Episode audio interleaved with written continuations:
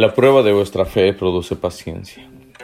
Santiago capítulo 1, verso 2 al 4, versión Reina Valera, dice así, Hermanos míos, tened por sumo gozo cuando os halléis en diversas pruebas, sabiendo que la prueba de vuestra fe produce paciencia.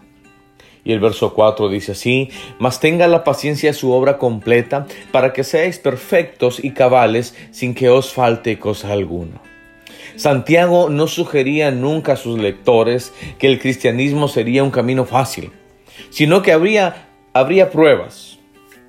Y estas pruebas con un fin era de que la persona que cuando sea sometido a dicha prueba y cuando salga de ella sea más fuerte y más puro. Las experiencias del pueblo de Israel eran pruebas que contribuían a formar el pueblo de Dios, de acuerdo a Deuteronomio 4:34. El escritor Hort dice, el cristiano debe esperar que las pruebas lo metan a empujones en la vida cristiana. Entonces, hermanos, de esta manera se nos presentarán todas las experiencias inimaginables. Habrá la prueba del dolor y de desilusiones que tratarán de quitarnos la fe. Vendrán también la prueba de la seducción que tratarán de inducirnos a dejar el buen camino estarán las pruebas de los peligros, los sacrificios e incluso la impopularidad que supone muchas veces el camino del cristiano.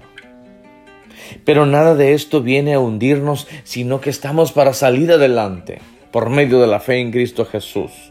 Las pruebas no, aunque pretendan vencernos, pero déjeme decirle que es para que nosotros las venzamos.